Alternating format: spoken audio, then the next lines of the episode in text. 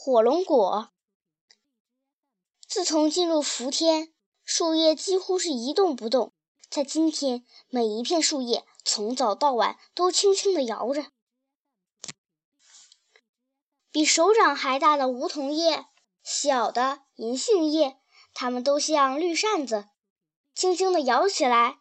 在这个夏天里，人们说的话就是“好爽”。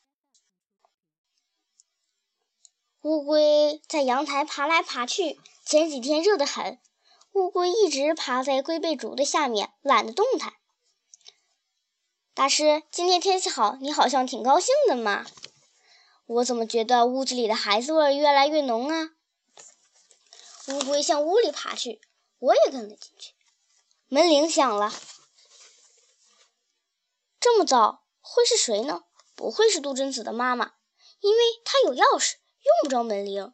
不会是地包天，他够不着门铃，只能铺门。马小跳开门，原来是安琪儿。你来干什么呀？你妈妈不是不让我们一起玩吗？安琪儿说：“我妈妈去买早餐了，我趁她不在的时候悄悄来的。”马小跳还是挺冷淡的，杜真子有些看不下去了。马小跳，你怎么对安琪儿爱理不理的？安琪儿一直背着双手。你猜猜，我有一件东西要送给你。我不想要，你可以不要。这是我爸爸从很远的地方带来的，我没舍得吃，留给你了。安琪儿手里握着一个火龙果，现在他把火龙果递给马小跳。马小跳并没有伸手去接。马小跳，你怎么能这样啊？杜真子接过了火龙果。安琪儿，我替马小跳谢谢你。安琪儿笑了，虽然她长得并不好看，但笑起来却很可爱。安琪儿看见了我，你怎么在这里？你还记得我吗？我当然记得。我朝他露出友好的笑容。安琪儿。你怎么认识笑猫？前几天我在老老鼠的掩护下潜入了安琪儿的房间。安琪儿注意到了乌龟，她并没有把乌龟当成石头，而是把乌龟当成了我的宝座。这种比喻让我十分开心，乌龟也很开心，居然驮着我走动起来。这个宝座居然会动，我是不是看花眼了？杜真子说。这是一个会走路的宝座，你要不要试一试？我跳下来，安琪儿坐了上去。马小跳让安琪儿闭上眼睛。乌龟驮着它进了马小跳的房间。马小跳叫一声：“睁眼！”啊，我怎么在房间里？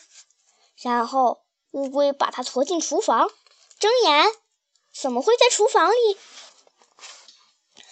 安琪儿玩的高兴的时候，她的妈妈突然冲了进来，看见安琪儿闭着眼睛坐在一个大石头一样的东西，她特别生气。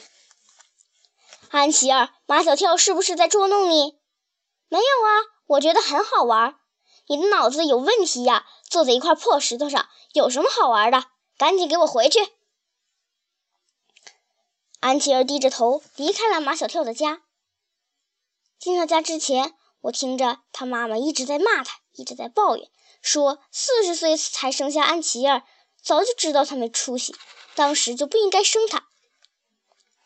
有这样的妈妈，安琪儿真可怜。杜真子叹了口气，看得出来，他和安琪儿同病相怜，也很喜欢安琪儿。他们的早餐就是那只火龙果，火龙果很大，比足球小一点儿。杜真子剥去那又红又亮的果皮，把嵌着许多小黑点的果肉切成方块，放到一个水果盘里。杜真子刚把火龙果端上餐桌，就有人按门铃，一声接一声，火烧眉毛似的。坏了，唐飞他们来了！你怎么知道是唐飞？只有他们这么按门铃。杜真子打开门，果然是唐飞他们。三个人进入了房间，唐飞习惯性的坐到了餐桌椅子上。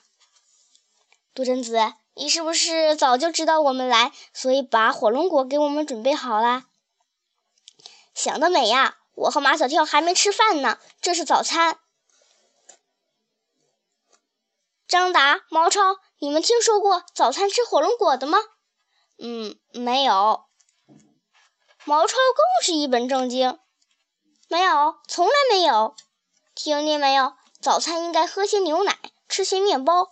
吃火龙果怎么能填饱肚子？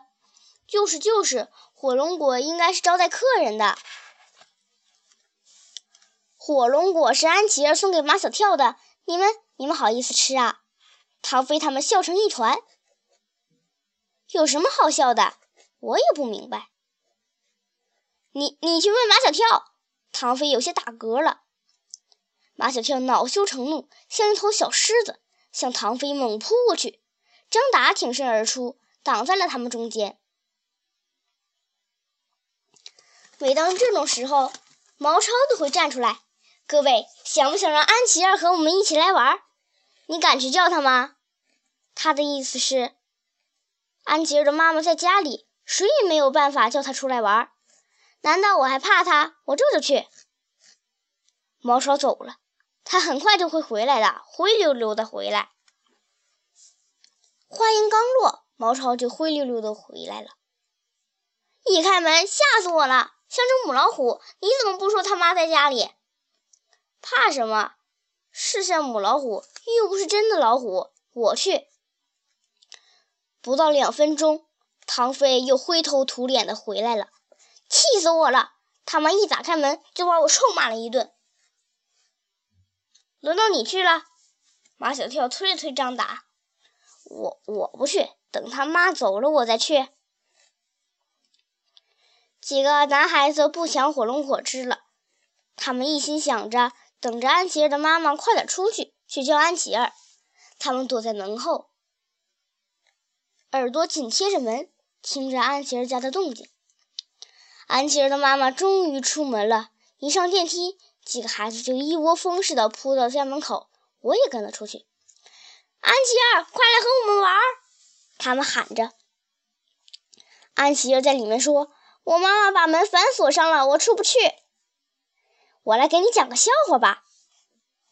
门外面，毛超绘声绘色、手舞足蹈地讲起来，表情不用那么丰富，安琪儿又看不着。唐飞他们觉得毛超纯属是在浪费表情，毛超顿时觉得挺没趣的。垂头丧气的回到了马小跳家，接下来玩的也是心惊胆战的。杜真子的妈妈一会儿要求他们干这个，一会儿要求他们干那个，电话就打了好几个。唐飞他们玩的一点也不尽兴，早早的回家了。